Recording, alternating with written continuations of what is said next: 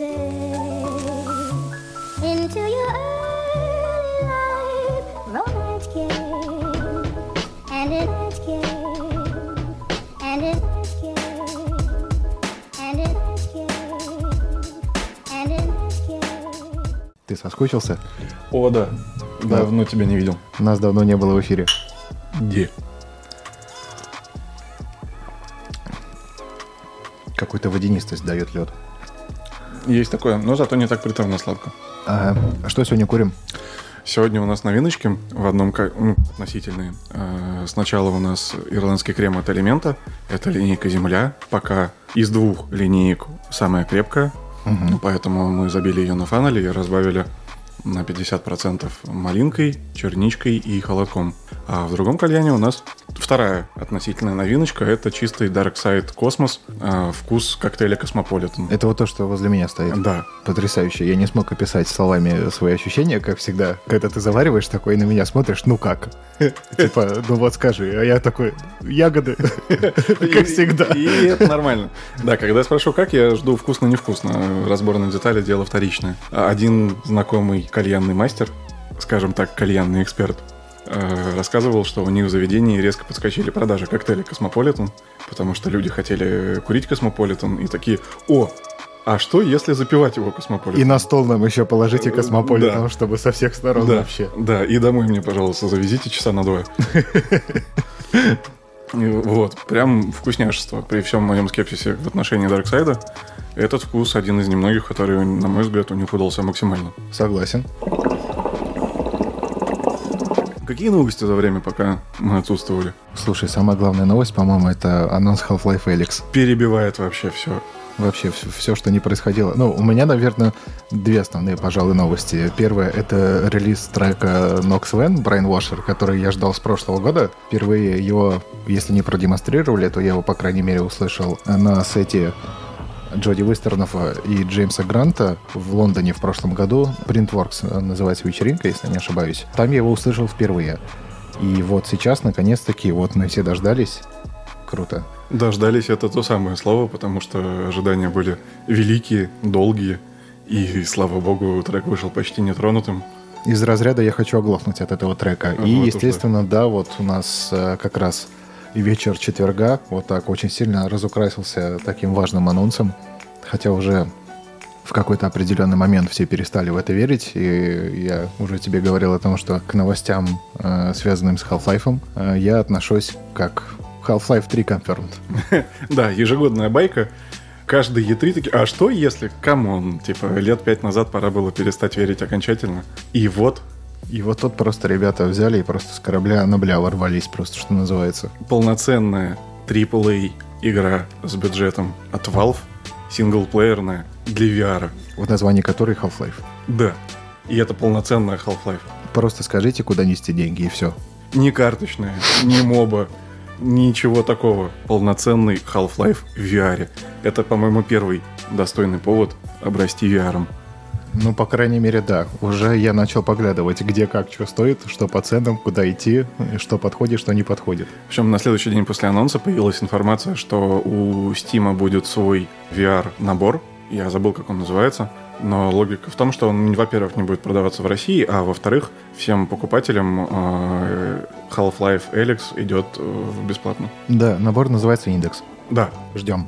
Надеемся, верим. И отдельно по этой теме хотелось бы сказать, что, черт возьми, как удивительно, что в 2019 веке им удалось сохранить это в тайне до последнего момента. Ну да, особенно если уч- учесть, что у нас 2019 год. Я буду так говорить. Вот, в мире, когда мы знаем многое про следующий iPhone в течение недели после презентации самого актуального, когда новые телефоны утекают за полгода до релиза полностью, там, пример, с Google Pixel 3, например, и даже 4, когда он в руки журналистам попал за полгода до анонса. Сохранить игру такого масштаба в секрете там за неделю до анонса, за несколько дней, это прям отдельная уважуха. Спасибо пацанам, прям вот Новый год. Важный нюанс то, что в разработке участвует далеко не один десяток человек. Конечно. Там такие, наверное, мне кажется, эмбарго у людей и такие, как они, как, как Э, это правильно NDA. называется? Вот там, Соглашение, а не разглашение. там такие NDA у людей, что не дай бог вообще ты там бровью поведешь, когда кто-то где-то скажет Half-Life. Все, там моментально. А ведь реально, я могу представить, какое к ним внимание каждый раз на всех выставках. И наверняка там в куларах еще подходят и такие локотком такие, ать, ать, ну что там по Ну, ну, Half-Life?» ну скажи, ну, ну работаете же, да? Ну по-любому. И при этом есть как минимум один журналист, который уже прошел игру. Эликс? Да, Да, ну. да. А, я И это не Логвинов? По-моему, он с Еврогеймера, но тут могу наврать. А, и он не один год следил за разработкой и был прям допущен. И особенно ценно, что журналист, ну, работа которого выискивать инсайды и дорого их продавать во всех смыслах дорого, даже он. Двойной агент, по сути. Да, да. Я представляю, он приходит в редакцию такой на следующий день после того, как он впервые вообще пощупал там самый ранний прототип это и такой максимальный покерфейс. Такой, я как провел выходные? Ничего особенного. Спал. Это как у Питера Паркера была стажировка у Тони Старка. Да, Да, просто, что, стажируемся. да. А там на Титане где-то просто махались в рукопашную. Планетами. By the way, we are very glad to show a little teaser for a new track from our friend Nox Wen, which is already released on a Juno Deep label. The track is called Brainwasher. Great, thanks for your music, Nox Wen. Love you, bro.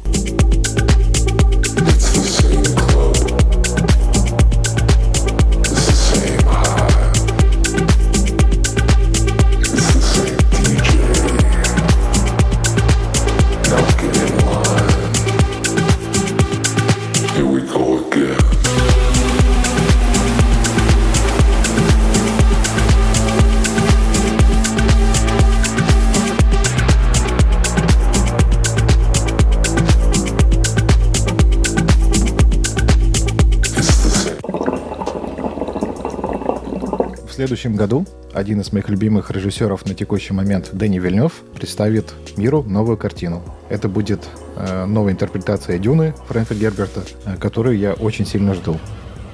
Расскажи-ка, насколько ты погружен в материал? А, Знаю про Дюну весьма поверхностно. А, По моей информации, это изначально текстовый роман, написанный в начале 60-х, про то, как э, к... Ну, это действие происходит в далеком будущем, межзвездные перелеты норма. В результате каких-то событий э, парню переходит в пользование и во владение целая планета, которая уникальна тем, что на ней растет спайс. Так называемая пряность, которая употребляется в пищу с одной стороны, а с другой это, кроме прочего, еще и топливо для межзвездных перелетов. И самый ценный ресурс, по сути, на планете. да, который есть именно на этой планете. И вроде бы как будто больше нигде. И, собственно, на этом, как я понимаю, и держится весь а, замес сюжета. По... Я, правда, немножко про другое у тебя хотел спросить, э, про материал. Может быть, ты знаешь группу Дюна? Да, да, да, да. Первая мысль, э, конечно, об этих ребятах. Виктор э, Рыбин. Ой, даже не спрашивай. Ну, в общем, да. Дай, дай бог ему здоровья, извини, дружище, не знаем. Дети 90-х э, вспомнят, поймут. Да, коммунальная квартира. Ты, в принципе, все правильно сказал. Это произведение, которое изначально всем представил Фрэнк Герберт в 60-х годах. Э, Действительно, он рассказывает о событиях э, в далеком будущем, на далекой планете, на которой сражаются несколько домов, как раз-таки за власть. Э, Там дом Артридесов, дом Харконинов, еще там какие-то дома, и уже дай бог памяти. Первые несколько книжек в этом цикле писал сам Фрэнк Герберт. Дальше всю историю продолжал э, его сын. На текущий момент Свет увидел несколько экранизаций. Прежде всего, самая первая работа была представлена миру э, Дэвидом Линчем в далеком 84 году. У меня, в принципе, достаточно сложные отношения с Дэвидом Линчем. Э, я не могу разгадать вот какой-то... э, знаешь, как говорят, то, что для понимания Дэвида Линча есть какой-то ключик вот от его пазла. Да, говорят, тоже мимо. И чтобы, чтобы понять его произведение, вот если правильно к этот ключик подберешь, то дальше все будет хорошо. У меня были проблемы с Твин Пиксом, э, с Малхолланд Драйв, и такая же проблема у меня была с Дюной. Э, посмотрел, интересно, хочется ли возвращаться? Нет, не хочется. Э, В начале 2000-х Свет увидел телесериал, также называется «Дюна», и у него еще было продолжение «Дети Дюны». Э, С одной стороны, в каких-то местах он выглядел немножко более технологично, все-таки разница в 20 лет между экранизациями. В каких-то других местах он выглядел прям, ну, очень спорно. Было несколько игровых вариаций Дюны. Всем известная, конечно же, Battle for Arrakis, за которой... Это которая в стилистике Command and Conquer. Это с которой пошел Command and Conquer. Блять. В стилистике. Вот. Из которой как раз-таки выросла, по сути, вот эта вселенная. И еще была какая-то что-то типа платформера там от третьего лица. Вау. э, давным-давно уже всеми позабытая. В следующем году, как я уже сказал, Дэнни Вильнев представляет новую экранизацию. Дэнни Вильнев, э, напомни, пожалуйста, это человек, который снял «Прибытие», Верно? «Убийца» и «Убийца 2», Убийца просто. «Сикарио», который в оригинале. Да, только первую часть он снял. И, конечно же, Blade Runner 2049. Да, мой самый любимый фильм на текущий момент. Также он снял «Пленницы», из того, что мне приходит в голову. Э, Тоже очень хороший фильм с Хью Джекманом и Джейком Джилленхолом. Вроде бы что-то было еще знаковое, но не суть. Копаясь в интернете, я недавно открыл для себя очень интересный, очень интересную информацию. Оказывается, экранизация Дэвида Линча — это не первая экранизация, которая должна была быть представлена свету. Э, Еще раньше него э, есть такой чилийский режиссер, которого зовут Алехандро Ходоровский. Мне все время хочется назвать его Ходорковский. Ну да, ассоциация улавливается. Чилийский, Ходоровский. Ну да, По- Постараюсь э, не оговариваться. коренной чилиец Ходоровский. И, соответственно, Александр Ходоровский — это человек, который самым первым пытался экранизировать Дюну. Важный нюанс. Еще в то время, когда книги только выходили и, собственно, завоевывали себе славу и репутацию. Абсолютно верно. Э, Дюна многими почитателями воспринимается не просто как книжный цикл, это по большому счету э, настолько же глобальная и масштабная вселенная, как «Властелин колец», только в мире sci-fi. Она настолько же детально проработанная, только же в ней много сюжетных перипетий, нюансов и, в принципе, событий в целом. Чем же так хороша? Это экранизация, спросишь ты, а я тебе отвечу. Спрашиваю, отвечай. Э, Весь нюанс в том, что эта экранизация так и не увидела свет. Но из той информации, которая есть там по документальным фильмам, по каким-то там концепт-артам, скриншотам, интервью и прочим каким-то мультимедийным новостям, э, складывается очень двоякое впечатление. Прежде всего, проект был максимально амбициозный. Вот насколько ты себе можешь представить амбициозный фильм, вот такой вот он есть.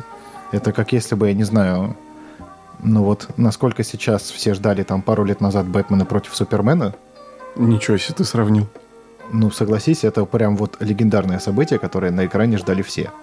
Ну, пожалуй, да, с этим можно согласиться. Мне, наверное, ввиду близости сеттингов, первым на ум приходит «Космическая Одиссея» Стэнли Кубрика. Не смотрел, но восхищаюсь. А где связь?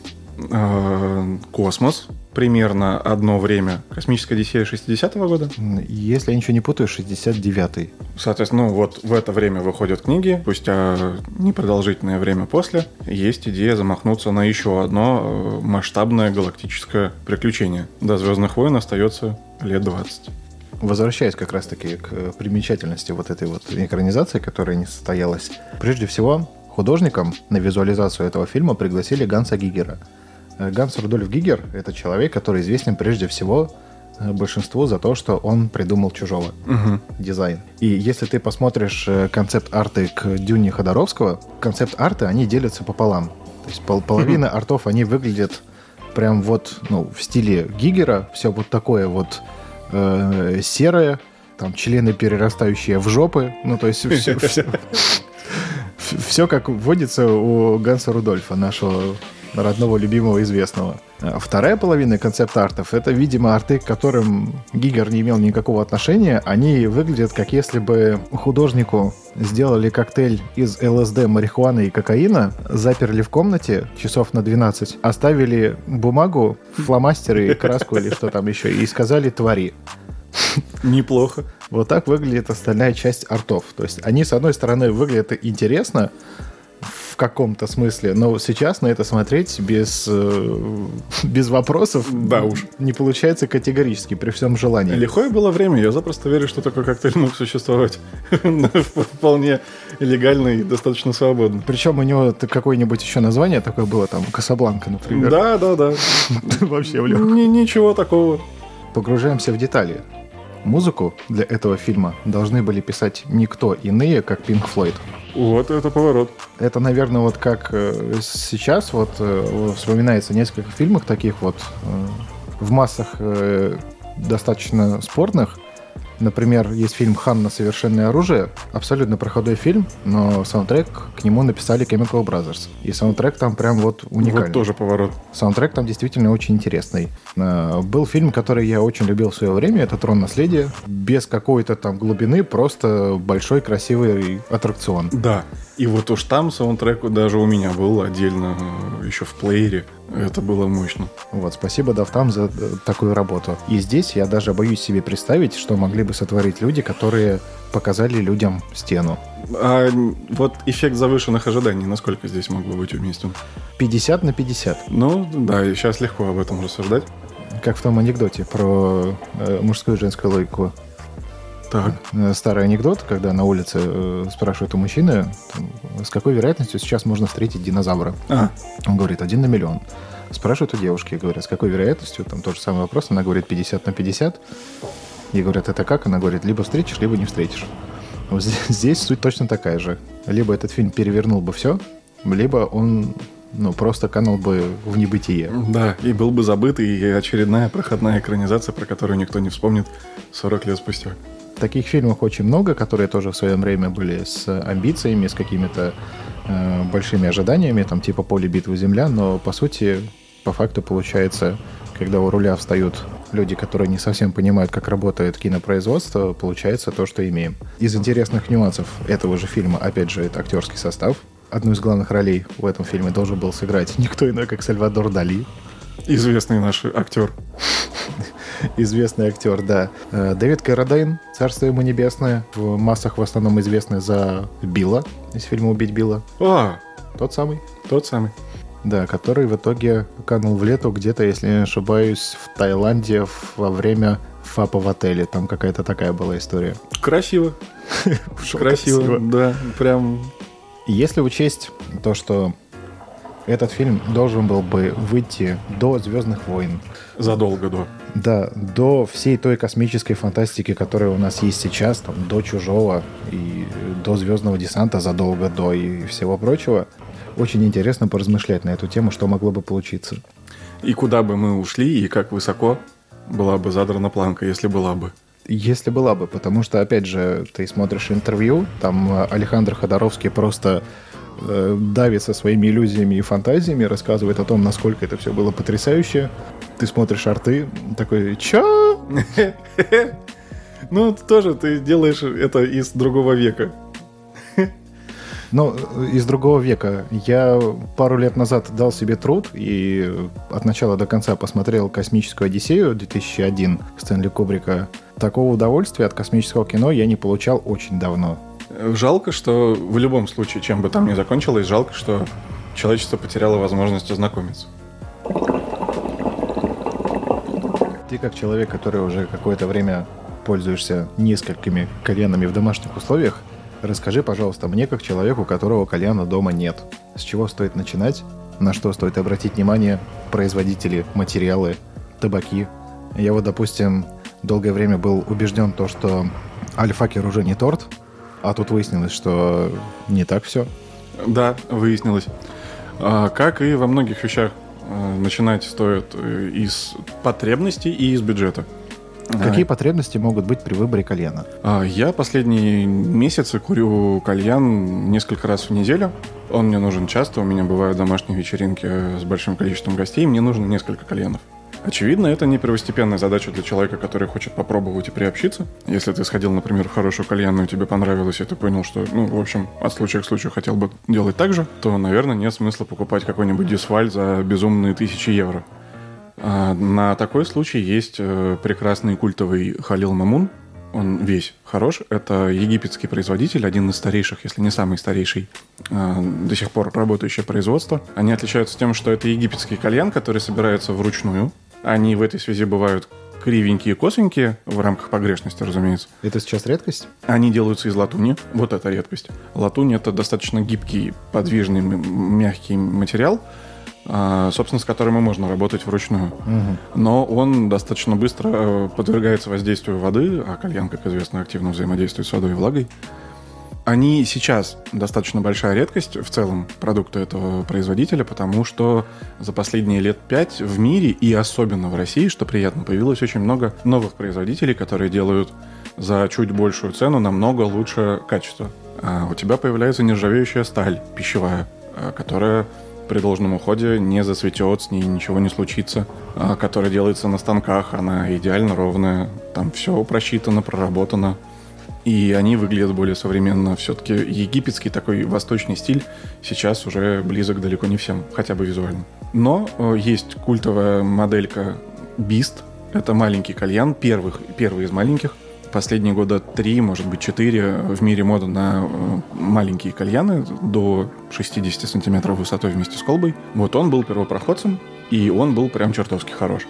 Халил Мамун отличается тем, что у него широкая шахта, и поэтому тяга там сейчас называется классической. Э, Ты прям вот тебе приходится прилагать некоторые усилия, чтобы делать вдох, и у тебя очень мощные нажористые бульканье в колбе. Мгм. Прям вот э, они могут даже напрягать иногда. Они начинаются там от в районе 3000 рублей, и э, сейчас их достаточно сложно достать, хотя все еще можно. Под Халил Мамун много подделок. Потому что фирма хоть и дешевая, но супер популярная была в свое время, еще лет 8-10 назад. А, И копировали их на любом китайском заводе. Есть какие-то очевидные признаки, как можно отличить подделку от настоящего? А, Да, в интернете ходят инструкции на эту тему, но большинство из них сводится к тому, что вот вам эталонное написание компании на арабском, ну, возьмите картинку с собой и сличайте, чтобы этот текст был одинаковый на блюдце, на шахте. Это не работает, потому что у этого наименования на арабском языке есть несколько официальных начертаний.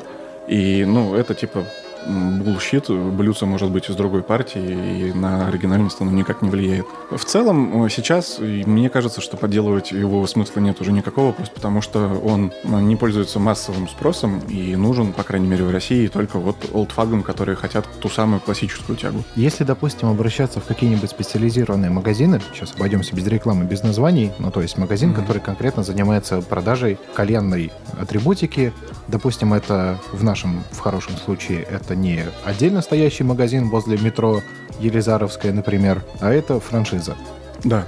Могут ли быть там подделки? Да. А, Теоретически да, просто потому что они сами не до конца могут контролировать поставки. Но еще раз, э, процент минимальный. Шанс нарваться на очевидную залипуху в кальян-палатке у метро все еще маленький, но существенно выше, чем в сетевом заведении. Ну, то есть, наше такое пе- первое промежуточное резюме.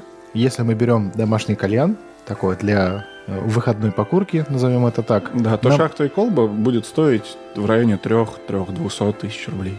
Э, Значит, наша модель — это Халил Мамон Бист. Да. А, им можно удивить олдфагов. Он по-прежнему классно курится, он всем хороший, будет отвечать э, всем запросам на тот случай, если человеку не нужна суперлегкая тяга диффузорная. Об этом можно поговорить дальше. Важно учесть, многие не учитывают, э, что речь идет только про шахту и колбу. К этому нужно хотя бы пару чаш, к этому нужны щипцы, угли, место, где разогревать эти самые угли. Не у всех дома газовая плита, иногда нужна отдельная электрическая печка. А зачем несколько чаш? Они отличаются по видам, и отличаются весьма существенно. Даже сейчас у нас крепкий табак забит на чаше типа фанел. Там одно большое отверстие, э, вокруг которого уложен табак. И крепкие табаки или жидкие курятся на нем особым образом. Есть классическая турка у нас на втором кальяне. Там много отверстий на дне. Ты укладываешь туда, если табак будет слишком жидкий, соус быстро утечет э, по шахте, э, загрязнит колбу, что меньше из проблем. А, Но табак быстрее потеряет вкус. Больше из проблем. И там средние табаки курятся, на мой взгляд, оптимальным образом. Нужно иметь хотя бы две. Есть третья, например, силиконовая. Она максимально удобна в работе, она точно не разобьется, туда можно закинуть табак и забыть про него. Особенно это хороший вариант для новичка, чтобы не париться с фольгой, э, с контролем жара, э, с э, правильными и неправильными ошибками. Силиконовая чаша усредняет самую хорошую и самую плохую забивку. В целом получится удобоваримый результат в любом из вариантов. То есть в стартер-пак мы что с тобой берем? Хотя бы две чаши э, Ма- из трех. Э, Да, это должна быть глина, наиболее вероятно. Возможно, силикон на тот случай, если не хочется париться. По форме предпочтения индивидуальные, и сомневаюсь, что начинающий э, человек для разовых покуров будет э, покупать крепкие табаки, поэтому турка в этом смысле наиболее широко применима. А какой мы возьмем шланг в эту всю историю? А, ну, в Халил Мамун, конечно, надо брать э, шланг э, такой же в древнем стиле, в антураже. Это, как правило, тканевый э, металлический каркас, какой-то гибкий пластик э, и тканевая оплетка. А, все мы помним, вот в любой кальян-палатке э, как раз такие стоят на первых э, ярусах витрины, на самых заметных местах. То есть это прям для антуража? Да, это прям для антуража. Современный кальян с таким шлангом будет эстетически выглядеть, ну, очень не очень. Испортит ли он тебе удовольствие от покура? Нет, вряд ли. Но визуально ты будешь видеть, что это э, смесь носорога с бегемотом. Ну, диссонанс, да. А на чашу мы что ставим? А С чашей тоже два варианта. А, Это классическая забивка на фольге. Фольга, очевидно, стоит копейки. Или есть много лет э, на рынке так называемая колодка. Это компания Callout американская много лет назад, больше семи, выпустила устройство, которое совершило революцию в кальянной сфере. Это металлический набалдашник, который заменяет собой фольгу, имеет бортики и не дает углям подать. Он просто устанавливается сверху на чашу, и в него просто кладутся угли. Да. Контроль жара осуществляется количеством углей, а, их степенью свежести. В идеале, там, ты можешь обратить внимание, в кальянных угли меняют 2-3 раза за покур, а, чтобы они не успевали пепелиться, чтобы был постоянный равномерный жар именно нужного тебе а, диапазона, чтобы не было скачков с полупотухших углей на сразу новые. Оригинальное устройство стоит что-то в районе 4000 рублей, но быстро подсуетились российские и китайские производители. Они, очевидно, эко- особенно китайские, очевидно, экономят на материалах.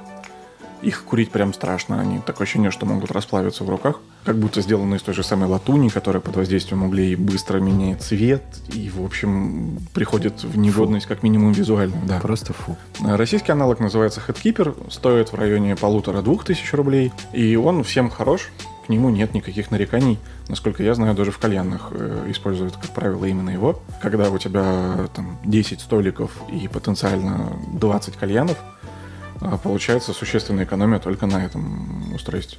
Промежуточный итог у нас получается. У нас есть колба, у нас есть шахта, есть шланг, есть чаша и есть колодка. С углями. Угли. Производитель, материал, что там есть. А, угли теоретически угли бывают нескольких видов.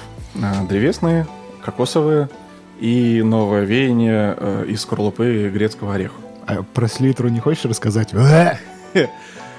Не хочу, но придется. А, Да, наверное, многие начинали с саморазгорающихся селитровых углей, которые имеют такую шейбовидную форму. Как же эта херня воняет? Да, самый известный производитель Карбопол. Такое ощущение, что угли пропитаны селитрой, прямо она аж капать должна. Они хороши э, тем, что они разгораются за 10 секунд от банально пламени зажигалки. Это может быть удобно для совсем начинающих, но это надо себя не беречь. А часто это единственный вариант при э, покуре где-то за- на природе. Э, Очевидно, что тащить с собой, кроме Ну, знаешь. прочего, еще и электроплитку может быть неудобно. С другой стороны, на природе у тебя, скорее всего, есть костер, Об этом и речь. от которого ты можешь разжечь нормальные угли, как это делали мы, например. Должны быть рукастые люди, которые просто занимаются приготовкой мяса, и в этот момент можно как раз-таки в мангал или там Да. в барбекю просунуть э, пару углей. Древесные угли э, плохи тем, что они э, быстро теряют жар, быстро рассыпаются и оставляют очень много золы и пепла.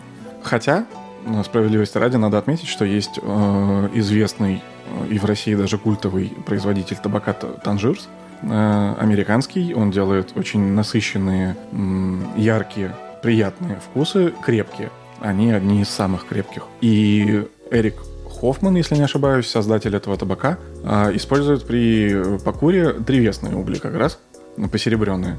А, Ему нравится, насколько я знаю, в кальянной среде это не получило распространения по вышеназванным причинам. Малое время работы, много золы и пепла. Более популярны кокосовые угли из кокосовой скорлупы. А, Большинство из них производится в Индонезии. Они очень зависят от урожая, сезонности, сбора, а, количества осадков, выпавших, условий хранения и перевозки. Поэтому партия от партии у всех производителей может скакать. А, До недавнего времени были распространены производители типа Кока Брика, Бао-Бао, и имя им Легион. Я для себя выделил в последние месяцы э, производителей Дали. Насколько у них отвратительно, на мой вкус, э, чайная смесь, супер перенасыщенная, э, которая заменяется табак в чаше. Настолько же у них приятные угли, или мне попалась удачная партия, которая почти не сыпется, они не разваливаются, если ты хочешь от- стряхнуть уголь от пепла, потому что бывают такие экземпляры. Когда ты берешь уголь щипцами, он у тебя разлетается на атомы, оставляя множество мелких ожог- Ну, ожогов. приехали. Да. И не так давно на этот рынок вышел производитель табака Darkside, а, Космос, который мы курим. Это самый дорогой из широко распространенных производителей углей. При нормальной цене за большую пачку 280-350 рублей. На 25 кубики э, 25 миллиметров в грань у кубика. Еще раз, 280-350. Darkside стоит 450. Но они хороши тем, что у них максимальная плотность прессовки, а а значит меньше золы. Значит, они работают дольше и не сыпятся. Рекомендуешь? Рекомендую. Для домашнего покура вряд ли с этого стоит начинать. Э, Разницу начинающий человек вряд ли почувствует. Но как минимум с тем, чтобы закинуть три угля в колодку и забыть на 40 минут об этом процессе, для такого варианта они подойдут наилучшим образом. А что мы заливаем в колбу? Ну, классика, разумеется, вода и только вода. А, Я отношусь к той категории людей, которые считают, что при разбавлении воды с молоком примерно 1 к 10 дым получается более вязким и более мягким. А, Возможно, это самообман, но даже колечки из него делать э, приятнее, удобнее, и они держатся дольше, не распадаются. А, Не все поддерживают эту идею, все разбавляют по-разному, но так тоже можно. А, Хлопотно мыть потом колбу каждый раз. С другой стороны, при покуре раз в неделю, раз в две недели не должно быть большой проблемы. Как ты относишься к извращениям, э, когда э, в кальянные колбы заливаются, ну, скажем так, нестандартные напитки? Или жидкости, я бы сказал. Да, из нестандартных используется обычно вино, и есть даже отдельно оригинальные люди, которые пробуют заливать туда абсент. Ну, чисто абсент туда вряд ли заливается. Ну, Ну, конечно, в пропорциях с водой. Туда даже чистое вино не заливается. У меня первый кальян, как раз-таки, который я попробовал в жизни, был кальян на абсенте. Э, Я это сделал несознательно. У меня был товарищ, который сказал, сейчас я тебе все покажу. Мы с ним пришли в заведение. Он такой говорит, все, расслабься, сейчас все будет. Приносит кальян, три тяжки, все. Я, ну, часа на полтора я потерялся. Все. Да, это работает именно так. Э, Это опьянение от алкогольных паров. Даже если со самым правильным образом разбавить гомеопатически капнуть туда э, абсента, там одна молекула на всю воду в мире, будет ощущаться очень остро э, эффект алкогольных паров. Есть люди, которым это нравится. А, Как ни странно, до сих пор это хоть и отмирающий вид э, забивок кальяна, но все еще встречающийся. На мой взгляд, это прям извращение. Я так пробовал один раз с вином, разбавлял правильно. После этого болит голова. Это невкусно. Это не так приятно, как э, чистый э, вкус э, ароматики от табака. Ну, короче, ни уму, ни сердцу. Но так тоже можно. Я знаю два извращения, которые мне вот прям сразу приходят в голову, про которые я бы сразу же сказал, никогда не делай этого. Так. Первое, никогда не заливайте в колбу газированные напитки. Вау, вот этого я не встречал. Bull, шампанское, пепси, пиво. Ну, то есть... Видел разные эксперименты. Это первое. А второе... Мочу туда никто не заливал, нет? э, Хороший вопрос. Red Bull, да. С пивом. Посмотри, какая пенка. Red Bull с пивом, да. А второе извращение – это какой-то умник э, с вполне понятными тебе и мне сейчас в данный момент разумными последствиями залил в колбу кефир. Как ты думаешь, что произошло? Помимо того, что он блеванул. А, После первой же тяжки кефир полился у него из шланга. А, Со всех шлангов. И из кальяна тоже. Отвратительная фигня. А молоко разбавляют, кстати говоря, а, не потому что жадничают, а потому что молоко очень быстро пенится. И если залить его целиком, то пена быстро поднимется по шахте и может залить чашу, даже когда ты делаешь вдох. Когда ты делаешь выдох, чтобы продуть лишний э, дым, вообще швах. Вообще швах. Швах И вообще. И в итоге через 40 минут ты просто будешь курить масло. Да, да, если не отъедешь раньше. Это, конечно, не фаб в Таиланде, но тоже смерть. Браво. Фаб в Таиланде. Отлично. С углями мы разобрались. С э, заливкой в колбу тоже разобрались. Что и как мы курим? Что и как мы курим. Прежде всего, мое персональное любопытство прям вот э, выпирает наружу. Альфакер. Стоит ли с него начинать? И если не стоит, то с чего? Чувствую себя как на интервью у Дудя. Альфакер топ? Что ты скажешь Альфакеру, когда его встретишь?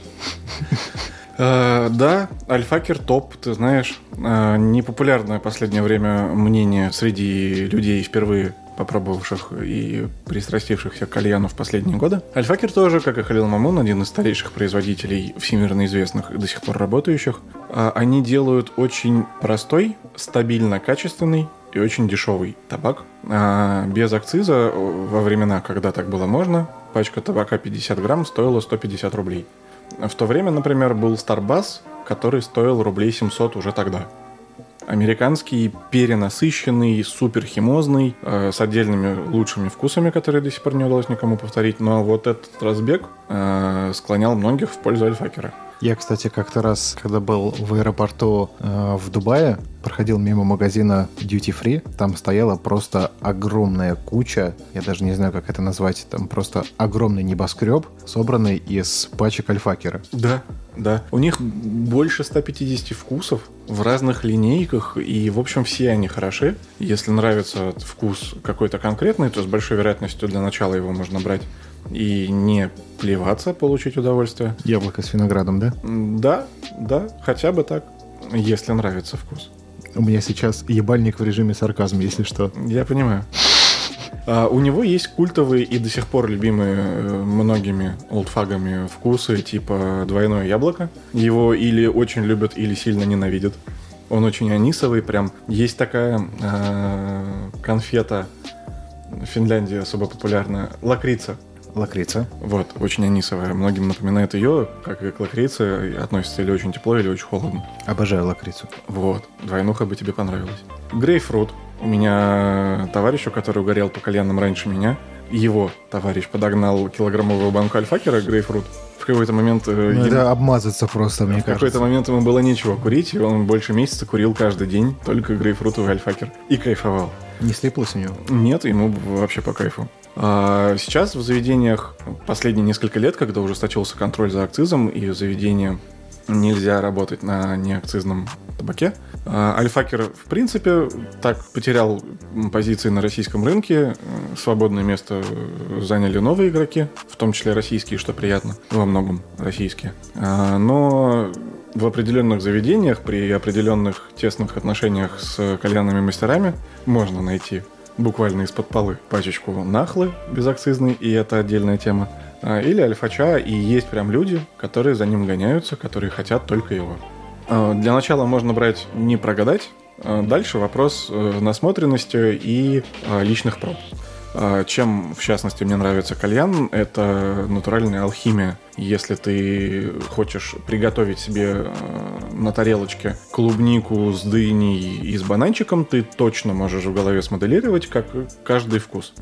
У каждого кальянного производителя оттенки отличаются, и их взаимодействие между собой дает тебе еще новую глубину этого вкуса. Это интересно, это прикольно. А, есть нахла. А, По-моему, тоже египетский производитель, э, наравне с Альфакером один из самых старейших. А, Нахлу несколько лет назад выкупили э, какие-то японцы, и с тех пор пошло э, популярное мнение, что Нахла уже не та. И даже в течение года после этой покупки люди гонялись по всяким развалам в поисках настоящей Нахлы. Тру. Да. Э, Там тоже огромная линейка вкусов, тоже есть обязательные к пробе. Чай с бергамотом, блюбери, черника и малина в линейке Миза. Это то, с чем нужно ознакомиться обязательно, и очень сложно там промахнуться. Российские производители, которые пришли на освободившиеся полки кальянных магазинов, э, имя им Легион, упомянутый дважды Dark Side, долгое время считался одним из лучших, потом у него начались вопросы по качеству, и сейчас к нему отношение неоднозначное. Иногда можно встретить партию прям натурально с бревнами на несколько граммов. Оф, да. Там чуть ли не сырое, э, с высохшим соусом, всякие разные вариации есть на тему. Есть и достойные вкусы в достойном состоянии. А, За последние годы появились а, Daily Hookah, концерн, тот же самый Darkside, в простонародье Баби Кайф. Э, Очень легкий, э, очень жидкий, а значит насыщенно вкусный, но не перехимозленный. Э, Табак э, с популярными вкусами типа энергетик, тропический смузи, э, виноградное желе, черничный крамбл, индийский десерт. Это тоже те must которые обязательно нужно попробовать. Энергетик прям обожаю, он такой прям очень... Ну вот, насколько ты можешь представить себе Red Bull, вот он И- такой же концентрированный, только ты его куришь. И что интересно, когда какие-то производители неких продуктов выпускают вариацию своего продукта со вкусом энергетический напиток, все понимают, что в итоге это вкус Red Bull. Да. Но никто, никто напрямую это так не называет. Ну, конечно. Но, да, говоря энергетический напиток, в голове сразу зажигается э, лампочка с быком. Говоря про Альфакер и Нахлу, стоит упомянуть Щербетли, турецкий производитель супер легких табаков. С них, возможно, стоит начинать. У них хорошие, насколько я могу судить, десертные вкусы. Пироженки, печенье, тирамису, вот, молочные э, вариации. Э, создатель или генеральный директор, высокая шишка в Альфакере, недавно ушел и основал свой э, табачный бренд Малаки. Стоит столько же, очень классно упакован, это прям вот отдельная э, плюшка, прям такой Apple Way. Это не у них ли случайно диаграмма нарисована с концентрацией вкусов в таком в кругляшке? А, нет, роза вкусов, как роза ветров, это как раз у Daily Хуки. Ага. Да, э, у Малаки м, 50-граммовая стандартная пачка. Как это выглядит обычно? Ты открываешь картонную э, коробку, в нем есть один вот этот мешок в э, такой пластиковой фольге, куда заби- наброшено 50 граммов табака. У Малаки это выглядит так. Ты открываешь пачку не сверху, а сверху сбоку, по типу Айкоса.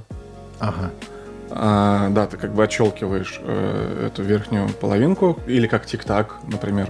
У тебя там два пакетика вертикально установленных по 25 граммов. Это удобно в том числе для новичков, потому что в одну чашу ты можешь забить в среднем 11, ну 15 граммов.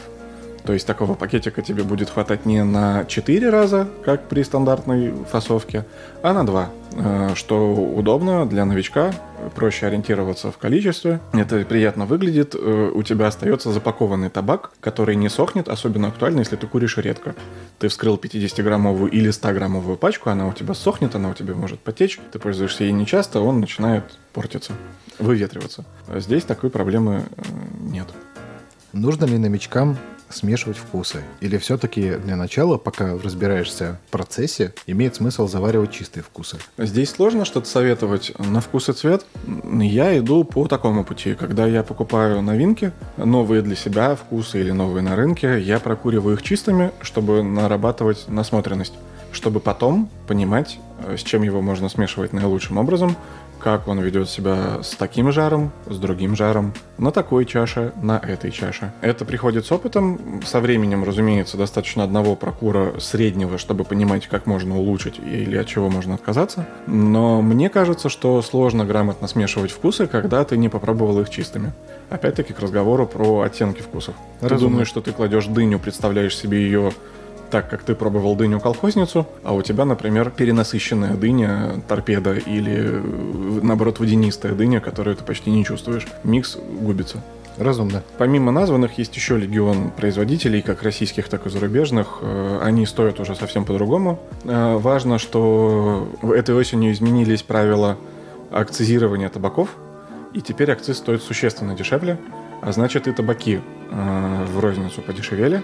И сейчас, по состоянию на там, конец октября, начало ноября, эта волна докатилась даже до розничных магазинов, которые наконец слили складские остатки по старой цене завышенной. И вот только сейчас они ее снизили. Пачку хорошего российского табака на 100 или 125 граммов можно купить за 8,90. Чайная смесь стоит в районе 4,90. Мгм. Чайные смеси – это интересный опыт. Они получили популярность, э, когда были как раз сложности с акцизированием в заведениях. А Чай сам по себе дешевле, э, он не требует акциза, но с ним сложнее работать на э, заводе, чтобы довести его до кальянной смеси. Я думаю, про чай мы в следующий раз поговорим Да, подробно. не стоит углубляться в детали. Это стоит попробовать. Это интересно. Там используется жидкий никотин, что кому-то нравится, кому-то нет. Понять очень легко, достаточно покурить пару разных производителей хотя бы по одному вкусу. Если будет неприятное впечатление, значит жидкий никотин вам не подходит. Из них стоит отметить коротенечко упомянутый Дали, Чабака, у Кобры есть чайное направление. Ну вот, пожалуй, из этого есть что выбрать. Больше 30 хороших вкусов, во многом уникальных, которых нет у кальянных производителей.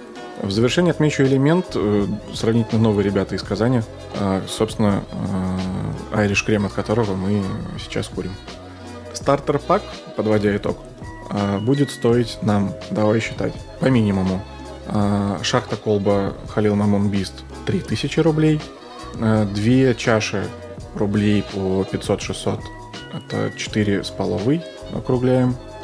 Коллаут можно взять китайский, можно взять российский от там, 1000, от 700 рублей до 2500. В среднем полторы, допустим, с учетом округления. Итого 6. Табаки. Тут разлет, как рассказывал, огромный. Можно взять небольшое количество для начала, самых разных. Тысячи на две, допустим. 8. Шланг а, от 500 рублей до 1600 в среднем за стандартные. Давай брать для новичка там 800-900. Как раз те самые с оплеткой. 9. Щипцы рублей от 300 9300. Плитка 1700. Итого при стоимости шахты колбы 3 на выходе получается 11. Стартер пак, сука. Да, А как ты относишься к эм, готовым коленам, которые продают, там, допустим, в Египте по полторы тысячи рублей или там две с половиной, вот такие вот. Я не знаю, видел ли ты или нет. а расскажи подробнее. В некоторых восточных странах, это, допустим, Турция, это Египет, э, у них есть огромное количество лавок, в которых они продают свои местные кальянные, которые, ну, прям вот ноунеймы, насколько Мгм. ты его себе представляешь. В переводе на наши деньги одна такая сборка кальяна получается примерно две с половиной тысячи рублей. В этот набор у тебя входит колба, шахта, шланг, чаша. И, по-моему, даже хорошо, если пачка табака. О, как. Отношусь плохо. Не пробовал, но осуждаю. А, хотя бы потому, что ты не знаешь, из каких материалов оно сделано, как долго оно лежало, в каких условиях. Глобально все крутится вокруг материалов. Хорошее не может стоить так дешево.